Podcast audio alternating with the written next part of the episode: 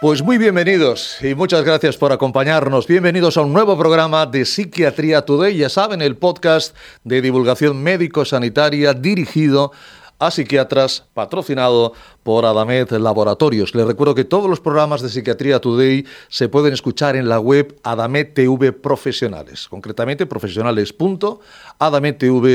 profesionales.adamettv.com. Como saben, la dinámica del programa de este podcast es que en cada, cada día profundizamos en un tema de interés, en un tema de actualidad para los profesionales de la psiquiatría. Como siempre, nos hace de maestro de ceremonias nuestro querido amigo y colaborador habitual, el profesor, el doctor Miguel Ángel, Miguel Álvarez de Mon González. El doctor Álvarez de Mon es médico especialista en psiquiatría adjunto en el Hospital Infanta Leonor de Madrid, profesor investigador de la Universidad de Alcalá.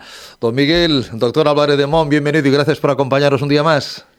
Muchas gracias, Ricardo. La verdad es que encantado de estar aquí y súper ilusionado de que esté hoy una invitada de honor para mí, porque yo de alguna manera eh, sigo sus pasos en el Infanta Leonor. O sea que pues, pues, estoy, vamos, deseando que la presentes. Con tu permiso, con tu permiso lo voy a hacer porque el tema también, como siempre, es espectacular. Nuestra invitada eh, del programa de hoy es la doctora Cristina Banzo que lleva desde el año 2012 desarrollando su labor asistencial en el Hospital Universitario Infanta Leonor de Madrid.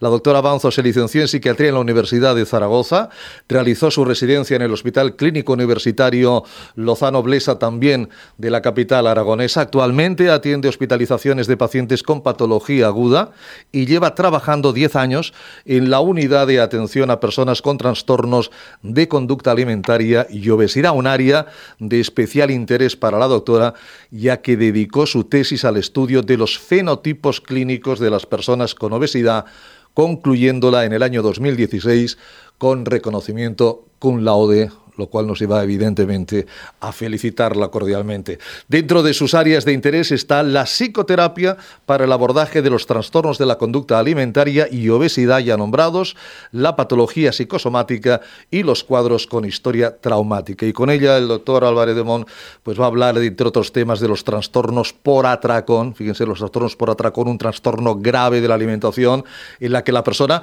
pues consume grandes cantidades, extraordinariamente grandes incluso, de alimentos siendo incapaz de parar de comer. Doctor Avanzo, Cristina Avanzo, bienvenida y gracias por acompañarnos. Buenas noches. Pues hecha las presentaciones, eh, don Miguel, doctor Álvarez de Mon, el tiempo, la cámara, el micrófono es suyo. Bueno, muchas gracias, muchas gracias por la presentación. Bueno, doctor Avanzo, si te parece te voy a llamar Cristina porque siendo compañeros y amigos, pues es que me resulta muy difícil decirte eh, doctor Avanzo.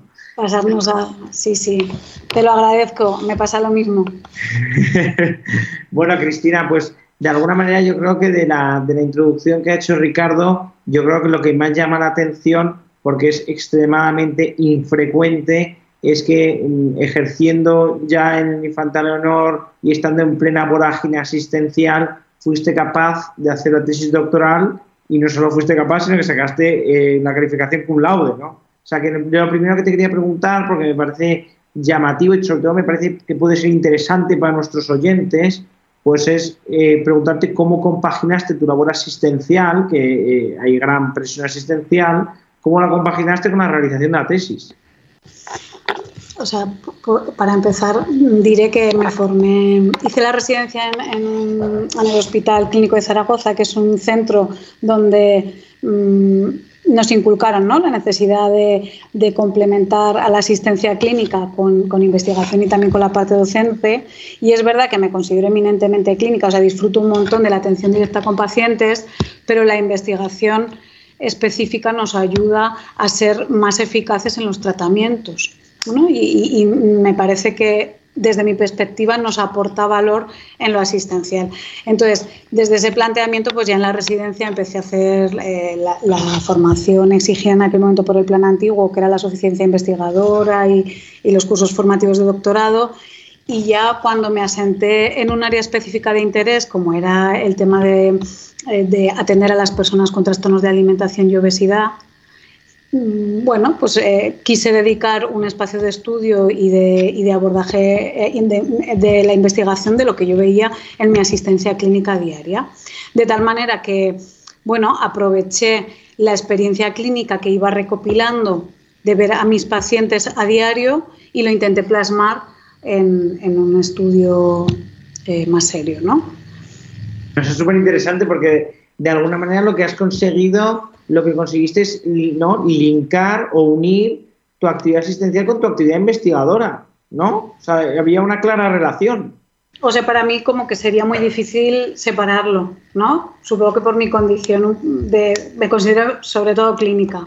También me, me ayudó que en, este centro hay, compañeros que habían iniciado un abordaje específico, que había un grupo de investigación liderado por Quintero y, me sumé a ello, ¿no? Pero es cierto que el ahondar en, la atención a trastorno por atracón a estas personas eh, me ayudó el hecho de acompañarlo de la clínica. ¿no? Y, ¿qué, ayuda? Bueno, pues que ves mucho más clara la utilidad que va a tener esa tesis y la aplicabilidad en tu día a día. ¿no?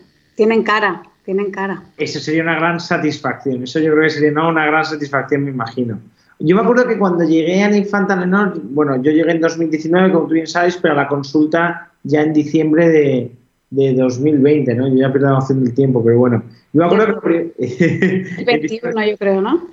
¿no? bueno, diciembre de 2020, ¿no? Enero de 2021. Bueno, el hecho es que yo me acuerdo que una de las cosas que a mí personalmente me llamó más la atención cuando llegué a mi Infanta Menor, digo, cuando yo estaba en el hospital de día, pero yo ya oía del programa atención al paciente con obesidad y de trastornos de la conducta alimentaria, era sobre todo la parte de pacientes con obesidad, que normalmente, eh, me, me parece novedoso, quiero decir que creo que en España por lo menos no es norma general o no es lo habitual que un psiquiatra o que en general el servicio de psiquiatría preste esta atención a los pacientes con obesidad. Entonces, quería por favor que, me, nos contases qué hacía o qué hace un psiquiatra atendiendo a pacientes con obesidad y, en tu opinión, qué valor adicional aporta. Ahora mismo entendemos ¿no? cómo la obesidad se ha convertido en un problema de salud pública, pero es verdad que es un problema complejísimo y, y a día de hoy no hemos sido capaces la comunidad científica de resolverlo, porque las tasas van a más, a más, a más, las previsiones a, 30 años salen absolutamente disparadas, ¿no? Entonces, ya la literatura, em, determinadas eh, sociedades, como la Sociedad Española de Atención a la Obesidad, eh, por ejemplo, a nivel internacional podemos hablar ¿no? de, de, los cardiólogos estadounidenses, todos ellos llevan eh, ya una década prácticamente planteando la inclusión del abordaje, de la evaluación de la dimensión más psicológica, psiquiátrica de estos pacientes. ¿En qué se traduce en lo práctico esto? Históricamente atendemos a estas personas trabajando solo em, a nivel de hábitos, eh, intentando hacer un modelado de una dieta mediterránea, activándolos a nivel de ejercicio físico, es decir, eh, una atención exclusivamente más centrada en el consejo nutricional y endocrinológico. Lo que se ve es que la posibilidad de mantener los resultados a medio plazo son, malas. ¿no? Entonces, em, ¿qué, vamos viendo? Cuando incluimos ese abordaje específico de la parte psiquiátrica, los resultados son mucho más satisfactorios. ¿Qué es lo novedoso? Desgraciadamente, la psiquiatría se ha incorporado tarde en la atención de estos pacientes. Si, pensamos ¿no? en las personas que tienen anorexia o que tienen bulimia, tienen un histórico, un recorrido en el que la psicología y la psiquiatría tienen una impronta clara ¿no? en su atención. En cambio, en el paciente con obesidad no es, así. totalmente de acuerdo, yo creo que eso es un hecho. O sea, eso es, es eh, lo que acabas de hacer es describir un hecho. Entonces, eh, bueno, eh, podríamos debatir, ¿no? Podríamos abrir el interrogante de qué nos ha pasado para no eh, atender al mismo tiempo este perfil de pacientes. Yo creo que nos, nos cuesta, ¿no? Ver al paciente con obesidad grave y, y entiendo como grave personas que han intentado tratamientos convencionales y que no van bien, como un paciente que em, las, eh, las, hay detonantes, aspectos etiológicos o mantenedores que tienen que ver con características psicológicas, que tienen que ver con dinámicas de relación complejas a nivel familiar. Em, es decir, la atención específica, una evaluación exhaustiva, nos ayuda a, poder atender la psicopatología que presentan, es decir, las personas que tienen obesidad asocian psicopatología, por ejemplo, eh, asocian unas tasas muy importantes de depresión, hay un, binomio obesidad-mujer que se asocia mucho con la depresión, tasas de ansiedad elevadísimas, también em, hay historias muy complejas de vida, pacientes con obesidad que, no va bien con los tratamientos convencionales. Hablo de trastorno por estrés postraumático. Esto nos lo encontramos también en, personas con bulimia y, sobre todo en bulimia y anorexia purgativa. Pero es cierto que en personas con obesidad grave, si uno lo explora, también nos lo encontramos. Entonces, bueno, el planteamiento de por qué nos hemos incorporado tan tarde a atender a estos pacientes, también hay aspectos de tipo más social. Sí, yo, según, según te escuchaba, a mí me recuerda, a, ver si te parece un disparate, pero muchas veces al juego, a los pacientes con juego patológico o con, o con algunas adicciones durante algunas décadas o durante ha habido tiempos en los que se les ha considerado viciosos o o sea, quiere decir que se ha visto como un problema conductual o mala educación o yo qué sé. ¿no? es, es, innegable que con las personas con obesidad hay un estigma. Y hay un estigma a nivel social, pues porque impera un ideal de delgadez y seguramente pues, eh, mm, los profesionales, eh, la comunidad científica, bueno, pues al final vivimos en sociedad, ¿no? Quizás estemos imbuidos también en, ese, en ese estigma. Bueno, por, hablar de futuro, yo creo que es eh, necesario indispensable que los psicólogos, psiquiatras estemos incluidos en los abordajes multidisciplinares, porque en los últimos años eh, sí que era exigible, por ejemplo, antes de, hacer las cirugías bariátricas en los obesos mórbidos, que se hiciese una evaluación, ¿no? que descartase patología psiquiátrica eh, que pudiese complicar la, cirugía, pero es cierto que no hay unidades em, de equipos multidisciplinares establecidas. Es lo que planteabas, de ahí lo novedoso del programa del hospital. Si nos vamos a, en Madrid hay un par de equipos que pueden hacer un abordaje más específico, pero en general es reciente, ¿no? incluso en hospitales de día que atienden personas con trastornos de alimentación, es reciente cuando han incluido estos pacientes con obesidad grave. Entonces, ¿qué es lo novedoso mm, un poco de la consulta y también lo que eh, encontrábamos en, el estudio de la tesis? Bueno, que claramente la asociación entre obesidad y psicopatología lo encontramos en población clínica. En población clínica y en población no clínica. ¿Qué quiero decir con esto? Las personas que yo recibía y que ahora recibes tú en el hospital no habían pasado por salud mental antes. Es decir, la relación que tenían con la comida, el fenotipo de la obesidad tenía un sustrato debajo de alteraciones psicopatológicas, desde depresiones atípicas, ¿no? que cursaban con hiperfagia y con hipersomnia, trastornos de ansiedad, también nos encontramos muchas veces trastorno por déficit de atención y hiperactividad. Pensemos que fundamentalmente nos consultan mujeres, las mujeres consultan más eh, en los servicios de salud mental, están más afectas de trastornos de conducta alimentaria y si pensamos en el histórico del trastorno por déficit de atención e hiperactividad, normalmente están más infradiagnosticadas. Entonces, nos encontramos en consulta lo que clásicamente llamábamos el subtipo inatento. De tal manera que, mm, es totalmente necesario ¿no? que estemos presentes en la atención a estos pacientes para poder optimizar los resultados. Eso sería lo novedoso. No, bueno, tota-, pero totalmente novedoso. O sea, digo que eso yo creo que no es la, no es la norma, o sea, no es la práctica clínica habitual. O sea, que me parece que poder incluir un, una, un abordaje y una evaluación psiquiátrica en el paciente con obesidad, sobre todo en el paciente con obesidad, incluso pues obesidad mórbida o obesidad, como tú me has dicho, que a veces la gravedad también nos marca la refractariedad al tratamiento. Quiere decir que tienes un paciente con obesidad que es que no le ha ido bien ni la cirugía bariátrica, digo, fracaso de dietas, por supuesto. Y, pues para, que nos hagamos una idea ¿no? del perfil de personas que, acompañamos, la mayor parte de, estas personas habían intentado más de cinco veces perder peso, había como un 25% de cirugías bariátricas refractarias, es decir, personas que habían hecho ya una cirugía y que no funciona, una o dos. O sea, de alguna manera, el incluir este tipo de tratamiento psicológico y psicofarmacológico es necesario, ¿no? A nivel farmacológico, ¿cuál era tu aproximación o qué recomendación darías? ¿Qué recomendación darías? Porque fundamentalmente nos van a escuchar psiquiatras, también profesionales de, otras especialidades, pero que se dedican o que están muy interesados en la salud mental. O sea, a nivel eh, farmacológico o a nivel de evaluación, ¿a qué tipo de... ¿Tendrías alguna recomendación de, oye, pues si, si tienes un paciente con obesidad u obesidad mórbida, según sus características, eh, pues creo que va mejor esto o aquello. ¿Tienes así alguna...?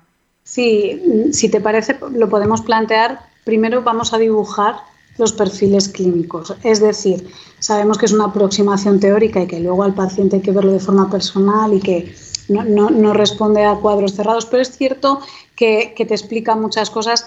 Si tú, si tú el primer día ya evalúas paciente con obesidad, con o sin atracones.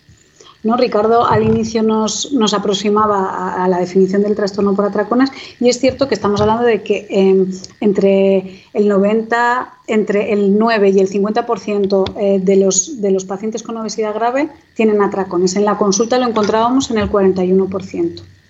Esta es la primera diferencia. Cuando me acerco a una persona con obesidad resistente a tratamiento convencional, ¿tiene un trastorno por atracones comórbido o no lo tiene? Esa sería una diferencia, ¿no?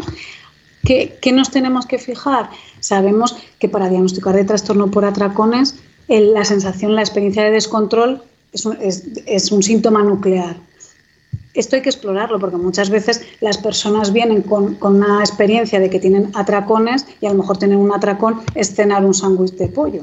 Quiere decir que muchas veces el detonante de los atracones es la restricción de la ingesta severa. Entonces, como que hay que evaluar muy bien si tenemos eh, el trastorno por atracones, y luego dibujaría tres perfiles clínicos. Se puede, eh, mm, digamos, afinar más, pero así mm, lanzaríamos la propuesta de que hay un comedor emocional, es decir, hay personas que utilizan la comida mm, como mitigador de, de experiencias internas, es decir, responden a calmar ansiedad, calmar tristeza, a experiencias de soledad, esto, la verdad que a nivel ya, o sea, claro, obviamente los pacientes que tenemos en la consulta eh, son, eh, obviamente, pues son variantes más patológicas, más graves, pero yo creo que en esto que nos, ahora en lo que vas a describir a continuación, muchos o algunos nos sentimos identificados, eh, al menos o parcialmente, ¿no? Porque quién no ha disfrutado, o sea, quién nos ha comprado un capricho alimentario después de un saliente de guardia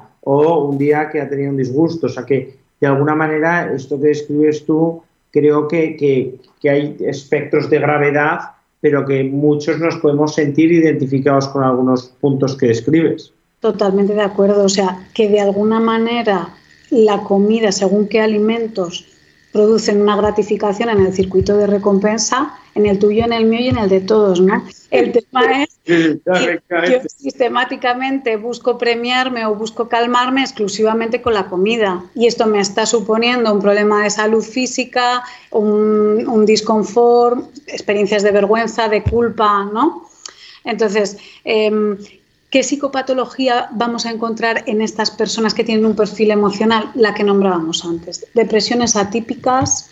Em, hay autores que hablan de que hay un síndrome anímico metabólico, es decir, que no vas a encontrar descripciones del DSM, ¿no? de la depresión mayor, porque precisamente ese, ese uso de la comida inadecuado amortigua lo depresivo. Si pensamos en, en o sea, salvando las distancias, pero me recuerda muchas veces cuando tú regresas a un paciente con dependencia al alcohol, a veces muchas veces lo que hay es, bueno, pues enmascara síntomas. Digo, hay diferencias, obviamente, pero... pero... sí que cumple una función de, mitigar eh, la, la, sintomatología depresiva de base, ¿no? Entonces, qué interesante es que podamos diagnosticar esto porque claramente vamos a ayudar a que la depresión se resuelva y a que el manejo con la comida sea diferente, ¿no? ¿Cuántas personas nos encontramos en consulta que muchas veces intentan la dieta y la dejan al poquito? Porque te describen claramente que se ponen irritables y que se ponen tristes. Sí, no, esto... Tenemos que trabajar estrategias alternativas. Muchas veces no echas de menos, o sea, no, te das cuenta el papel que juega con tu vida o el rol que juega hasta que te lo quitan. ¿no? O sea, digo que muchas veces no te das cuenta diciendo, madre mía, e, este, esto me, me ayudaba a compensar o me regulaba de esta manera o de aquella. Eh, muchas veces es una forma de calmarme, de premiarme. Personas que tienen una vida muy exigente, em, incluso con mucha competitividad laboral o con poquito tiempo, que al final del día el espacio de calma o de refugio o, de mimo es comerme un dulce, tomarme un donus, etc. Este sería eh, el perfil de comedor emocional. ¿Con qué vamos a manejar a nivel psicofarmacológico estos pacientes? Bueno, los antidepresivos pueden aportar valor. Históricamente, eh, la fluoxetina es un clásico que, está indicado sobre ingestas y que también la FDA lo indicó hace mucho tiempo. Es cierto que nos ayuda a modular el apetito, pero hay otras moléculas, ¿no? como puede ser la bortioxetina, que tiene un, un efecto a nivel cognitivo interesante. Hay otras moléculas, como por ejemplo la gomelatina, que me parece que es muy respetuoso con el apetito y nos aporta valor en cuanto al sueño no perdamos de vista que son pacientes con un montón de patología somática asociada. O sea, el 30% de la consulta tenía eh, síndrome de apnea obstructiva del sueño.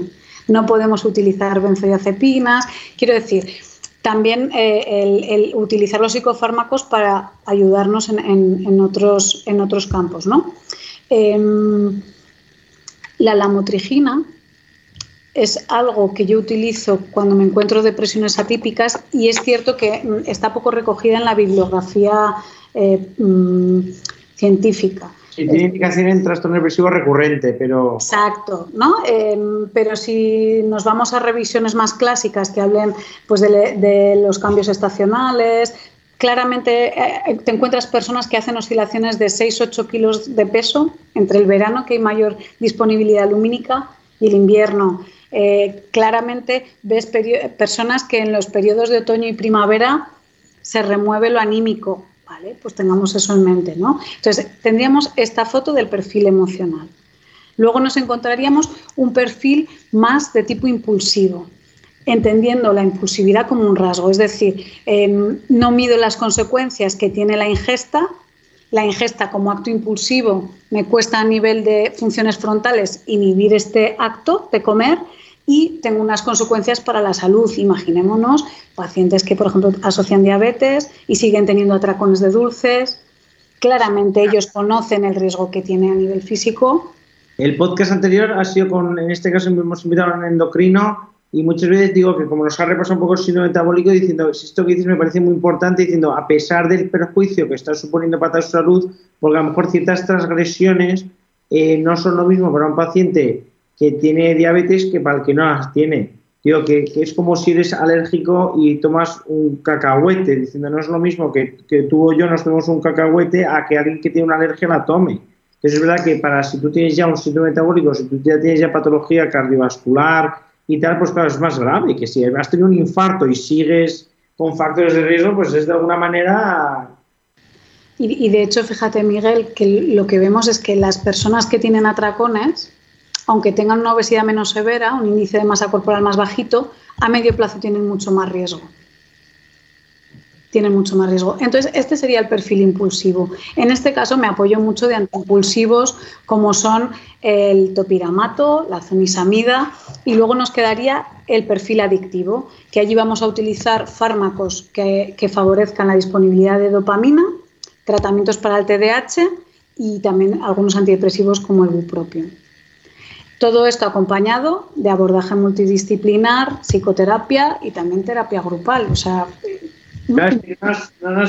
claro, el podcast da por lo que da. Yo espero que esto sirva de, aperitivo, ¿no? Y que, y que, algunos de los que nos estén escuchando quieran eh, profundizar, porque efectivamente, además, eh, la doctora Avanzo, eh, tú, Cristina, en, una cosa en la que además también tienes mucha formación es en la parte psicoterapéutica. Lo que es que no, no nos da tiempo en 20 minutos a repasarlo todo. Pero bueno, yo te quiero agradecer, me parece que el repaso ha sido muy bueno, sobre todo yo me llevo como la viñeta clínica, o sea, me parece que eso es muy interesante para, para todos los que nos estén escuchando, digo, como la foto, una foto típica, una foto que nos pueda servir, ¿no? Como de, de modelo para tener en la cabeza. Y, sobre todo yo creo que, que, bueno, pues la verdad es que el programa, bueno, tú has mencionado, ¿no? Que, que obviamente es trabajo de muchas personas, pero que era un programa absolutamente innovador. O sea que en ese sentido yo creo que todo lo que sea innovador y que marque la diferencia pues hay que estar orgulloso ¿no? y hay que favorecerlo. O sea que muchas gracias por contarnos. Muchas gracias a ti, Miguel. Nos decía el doctor eh, Álvarez de Mon que era el, aperitivo. Eh, nos falta el primer plato, el segundo plato, pero nos hemos dado un atracón de conocimiento, doctor Avanzo. Un gran atracón de conocimiento. Muchísimas gracias, Cristina. Ha sido, ha sido un placer. Nos vemos en el próximo podcast. Muchísimas gracias a los dos. Eh, ya saben que pueden enviarnos sus preguntas, sugerencias a contacto arroba psiquiatriatoday.com. Un tiempo de, de divulgación sobre temas relacionados con la psiquiatría, patrocinado por Adamet Laboratorios.